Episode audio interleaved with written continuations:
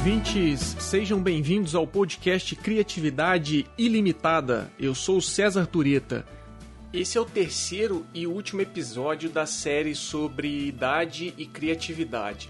No primeiro episódio da série, eu dei um panorama geral da relação entre idade e criatividade e eu mostrei ainda o que a ciência diz sobre essa questão.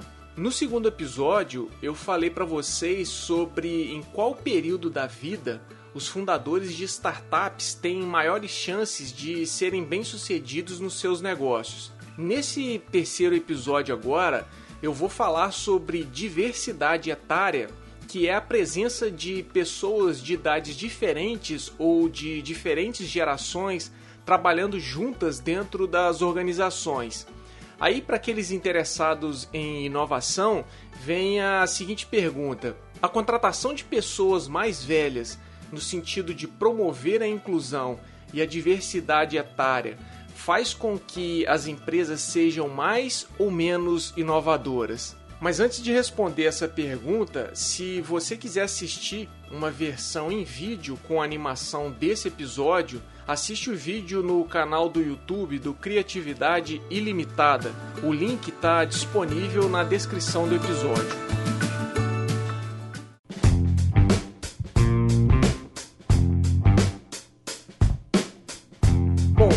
Começar falando de um relatório bem interessante de 2020 da Organização Internacional do Trabalho, a OIT, que mostra que o número de trabalhadores mais velhos com idades entre 55 e 64 anos está aumentando e deve ser igual a um quarto da força de trabalho global até 2030. E com isso, o número de países que vão ter que dar mais atenção para o envelhecimento da população vai aumentar de maneira bastante expressiva, passando de 96 países em 2020 para 147 países em 2050. Isso significa mais de 3 quartos de todos os países e por volta de 87% da população mundial. E aí, como consequência direta desse processo de envelhecimento populacional, a gente vai ter um número bastante crescente de trabalhadores mais velhos na força de trabalho. E os dados da OIT mostram que a força de trabalho com 55 anos ou mais vai crescer de forma bastante consistente, tendo a maior taxa de crescimento acontecendo entre 2020 e 2030. E o que, que esses dados nos dizem? Esses dados nos indicam que nos próximos anos vai ter uma oferta cada vez maior de profissionais mais velhos que vão precisar ser absorvidos pelas organizações. E nesse sentido, a gente espera que a diversidade etária seja algo presente nos ambientes de trabalho, embora, se a gente pegar nos dias de hoje, ainda existe uma resistência com relação à contratação desses profissionais mais maduros e mais experientes. E essa resistência, ela acontece, dentre outros fatores, pela ideia de que pessoas mais velhas são menos produtivas e principalmente menos criativas e inovadoras. E como as organizações precisam abraçar a inovação para que elas possam responder de forma mais adequada às demandas do seu público, poderia-se imaginar que não seria prudente contratar essas pessoas. Mas essas ideias, elas estão de fato corretas ou elas são apenas preconcepções sobre a relação entre idade e desempenho no trabalho? E o que, que a literatura científica nos diz sobre esse assunto? As pesquisas científicas elas produziram uma série de evidências sobre a relação entre idade e produtividade individual. E algumas dessas pesquisas concluíram que existe de fato um efeito positivo do envelhecimento na performance individual do trabalhador. Isso quer dizer que quanto mais velho for o profissional, melhor é o seu desempenho. Só que, por outro lado, outras pesquisas identificaram exatamente o contrário. Elas mostraram que quanto mais velho o trabalhador, pior é a sua performance em termos de produtividade individual. E quais seriam algumas das evidências que indicam os efeitos negativos ou positivos da idade no desempenho? Bom, tem um artigo que foi publicado em 2008 no Journal of Applied Psychology. Esse artigo foi desenvolvido por dois pesquisadores, um da Universidade de Hong Kong e outro da Universidade da Geórgia, nos Estados Unidos.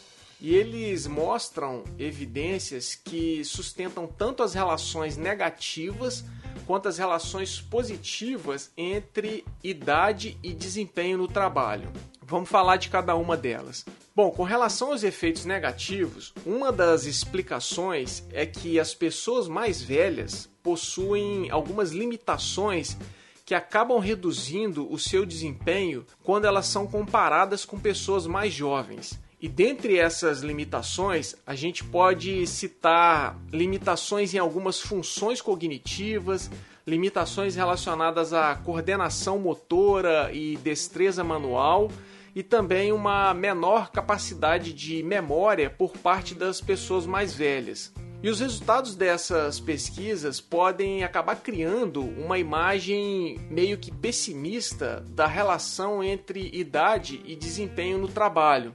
Mas se a gente pegar outras pesquisas, elas vão mostrar que existe também efeitos positivos da idade no desempenho no trabalho. Segundo algumas dessas pesquisas, os trabalhadores mais velhos, eles podem ter performances tão boas quanto ou até melhores do que seus colegas mais jovens. Isso parece contraditório, né? Mas por que que isso pode acontecer? Uma das principais explicações é que os trabalhadores mais velhos eles conseguem compensar as limitações que eles adquirem com o tempo e que eu mencionei anteriormente, quando eles usam a experiência prática que eles têm e o conhecimento que eles possuem em um determinado campo profissional. E aí a sabedoria e a expertise que eles acumularam ao longo de vários anos de carreira muitas vezes vão ser o suficiente para contornar e para superar algumas perdas de produtividade causadas por essas limitações que eles podem adquirir com o tempo. E tem mais uma coisa, os profissionais mais velhos, eles possuem altos níveis de conhecimento tácito. E o que é o conhecimento tácito? Conhecimento tácito é aquele conhecimento baseado na experiência, na intuição e que é adquirido ao longo de uma rica trajetória profissional. O conhecimento tácito ele é muito pessoal e é difícil de ser formalizado em normas ou em manuais. Por isso, ele acaba se tornando uma grande vantagem e um ativo muito importante dos profissionais mais maduros. Mas essas evidências que eu falei até agora, elas dizem respeito ao desempenho individual dos trabalhadores. Só que mais do que o desempenho individual e isolado de profissionais mais velhos ou de trabalhadores mais jovens, quando a gente fala do ambiente organizacional, o que vale no final das contas é o resultado coletivo e o desempenho da equipe. E aqui tem um outro trabalho bem interessante que foi uma pesquisa publicada em 2012 sobre a relação entre diversidade etária e produtividade. E nesse estudo, os pesquisadores fizeram uma análise de mais de 18 mil empresas inovadoras da Alemanha. E nele, nesse estudo, os pesquisadores queriam entender quais eram os custos e os benefícios da diversidade etária nas empresas que eles pesquisaram. A pesquisa levou em conta mais ou menos 2 milhões de funcionários dessas empresas e pegou um período de análise de 10 anos. E esse trabalho ele dá para gente uma boa ideia de como funciona a relação entre diversidade etária e produtividade. Como eu falei, o estudo ele aborda a questão dos custos e benefícios da diversidade etária. Mas quais seriam alguns desses custos? Vamos começar pelos custos. O aumento da diversidade etária nas empresas pode gerar alguns custos de coordenação do trabalho relacionados a dificuldade de comunicação entre gerações em função de percepções que elas têm diferentes sobre uma mesma situação no dia a dia de trabalho e podem também acarretar conflito de valores entre essas gerações, o que acaba reduzindo o grau de integração social.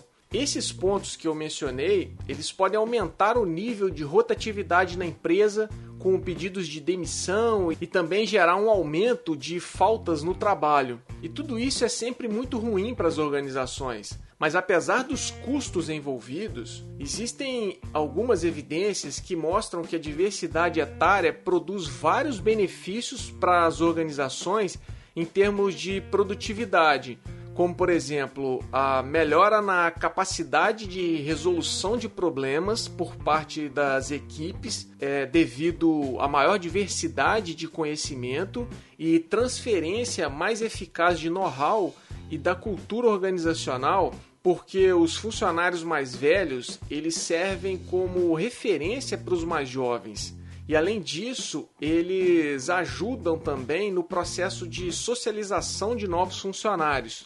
Então a gente pode dizer que, se por um lado a diversidade gera alguns custos, por outro lado ela gera também benefícios para as empresas.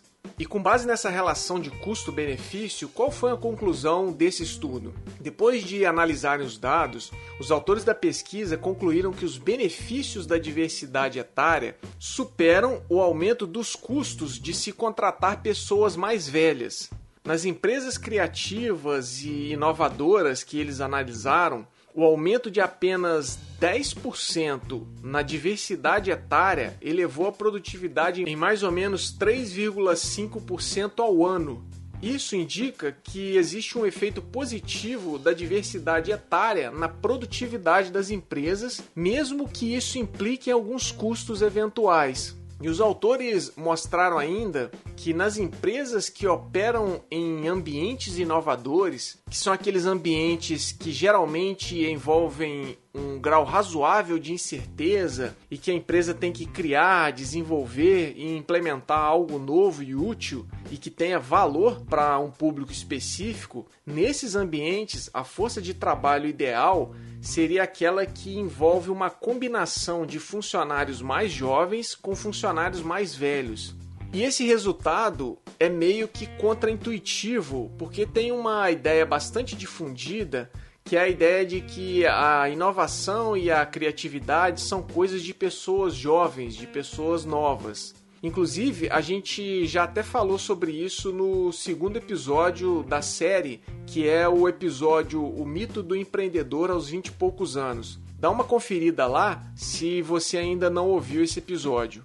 Mas voltando aqui à questão da diversidade etária, a gente pode dizer que o bom desempenho de equipes ou de organizações que possuem um mix de pessoas jovens com pessoas mais velhas trabalhando juntas se deve a um efeito combinatório de habilidades e conhecimentos. E como esse efeito combinatório funciona na prática? Um ponto importante para entender essa questão é o tipo de tarefa que as pessoas vão executar no trabalho, porque o tipo de tarefa que elas vão realizar, que os funcionários vão realizar, influencia na produtividade. Quando a gente está falando de tarefas que demandam criatividade ou de decisões estratégicas que envolvem problemas complexos em um ambiente que exige inovação por parte das empresas, a diversidade etária faz toda a diferença. E nesse cenário, que na verdade tem se tornado cada vez mais dominante no mundo dos negócios e das organizações em geral, Nesse cenário, a diversidade etária exerce um papel crucial, porque ela tem um grande potencial de aumentar a produtividade, como eu falei para vocês antes. Isso acontece porque o aumento da diversidade etária leva os membros de uma equipe a terem discussões mais bem fundamentadas para a geração de ideias novas e também porque uma equipe com diversidade etária tende a realizar melhores análises para a resolução dos problemas enfrentados. Então, uma equipe que tenha pessoas com pontos de vistas diferentes e conhecimento diversificado costuma ter ideias mais criativas e resolver de forma mais inovadora os problemas complexos. Com isso, os benefícios da diversidade etária são muito maiores na realização de tarefas criativas e em ambientes que demandam inovação. E tem mais uma coisa: um outro fator relevante é a sinergia que a diversidade proporciona. Quando as pessoas trabalham de forma colaborativa com os colegas, a produtividade organizacional tende a ser mais do que apenas a soma das produtividades individuais de cada funcionário. É aquela história do todo ser maior do que a soma das partes. Por exemplo, quando uma pessoa jovem trabalha junto com uma pessoa mais velha, as capacidades, as habilidades e as experiências que cada uma delas possui são complementares às capacidades, às habilidades e às experiências da outra. Com isso, a gente tem um efeito combinatório que faz com que o desempenho final na tarefa realizada por elas possa ser melhor do que se o trabalho tivesse sido feito sem essa combinação.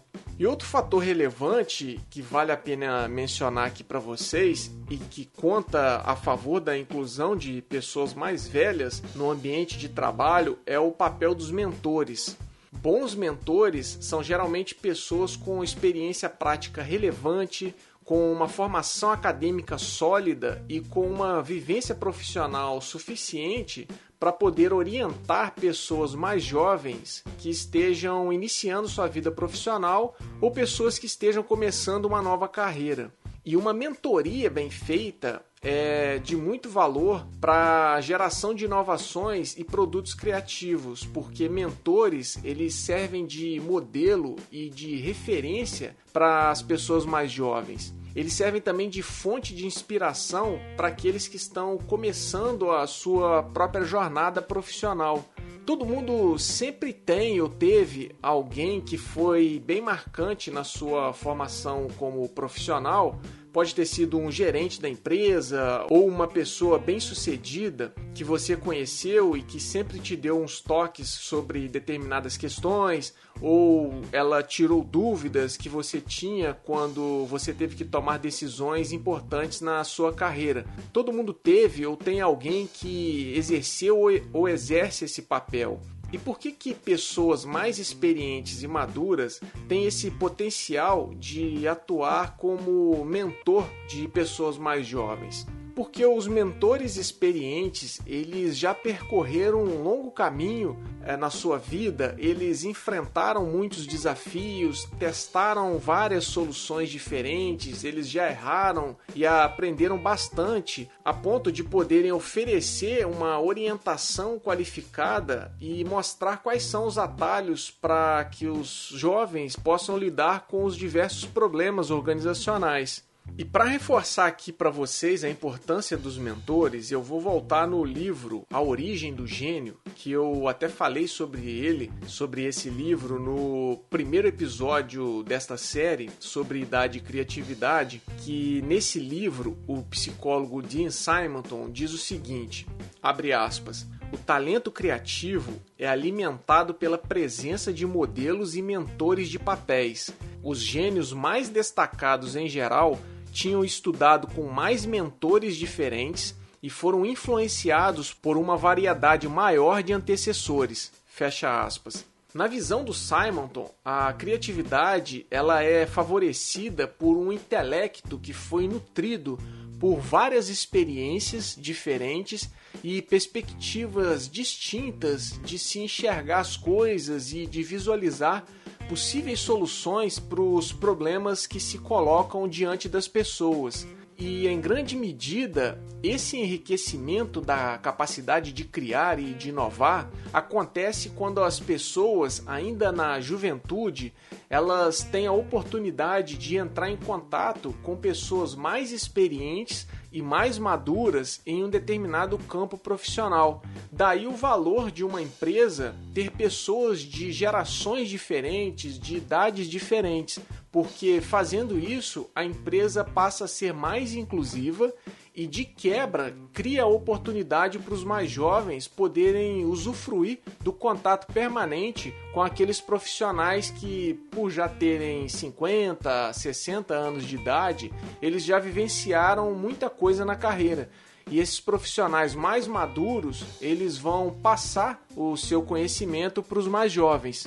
Outra coisa também, quando a gente fala de criatividade, é que ela está associada a uma mente que se alimentou de uma grande variedade de interesses e de conhecimento ao longo do tempo. E uma forma muito eficaz de se adquirir essas qualidades desejadas para a criatividade e para a inovação é ter vários e bons mentores. Por que, que tudo isso que a gente falou até aqui importa? Isso importa porque, como as mudanças demográficas estão acontecendo rapidamente, os resultados dessas pesquisas são relevantes porque eles mostram que o envelhecimento da força de trabalho não significa necessariamente uma diminuição da produtividade. Muito pelo contrário, as organizações que têm a intenção de serem inovadoras e que desejam criar um ambiente fértil para a criatividade, essas organizações não podem deixar de lado o papel que profissionais mais experientes podem exercer ao longo de todo esse processo. Na verdade, ao invés de dar as costas para os trabalhadores mais velhos, as organizações podem lançar mão do talento que eles possuem e tornar o ambiente de trabalho mais criativo e inovador.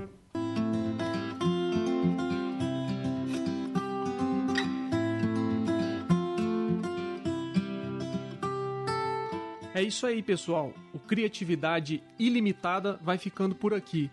Não esqueça de assinar o podcast para acompanhar o programa e me conte aí o que você achou do episódio. Para saber mais sobre criatividade e inovação, acesse o site Criatividade Ilimitada. O link está na descrição do episódio. No site você vai ter acesso ao nosso canal no YouTube e aos textos escritos por mim sobre criatividade e inovação. Lá você vai encontrar também as nossas redes sociais. A referência completa do material usado hoje está disponível na descrição do episódio.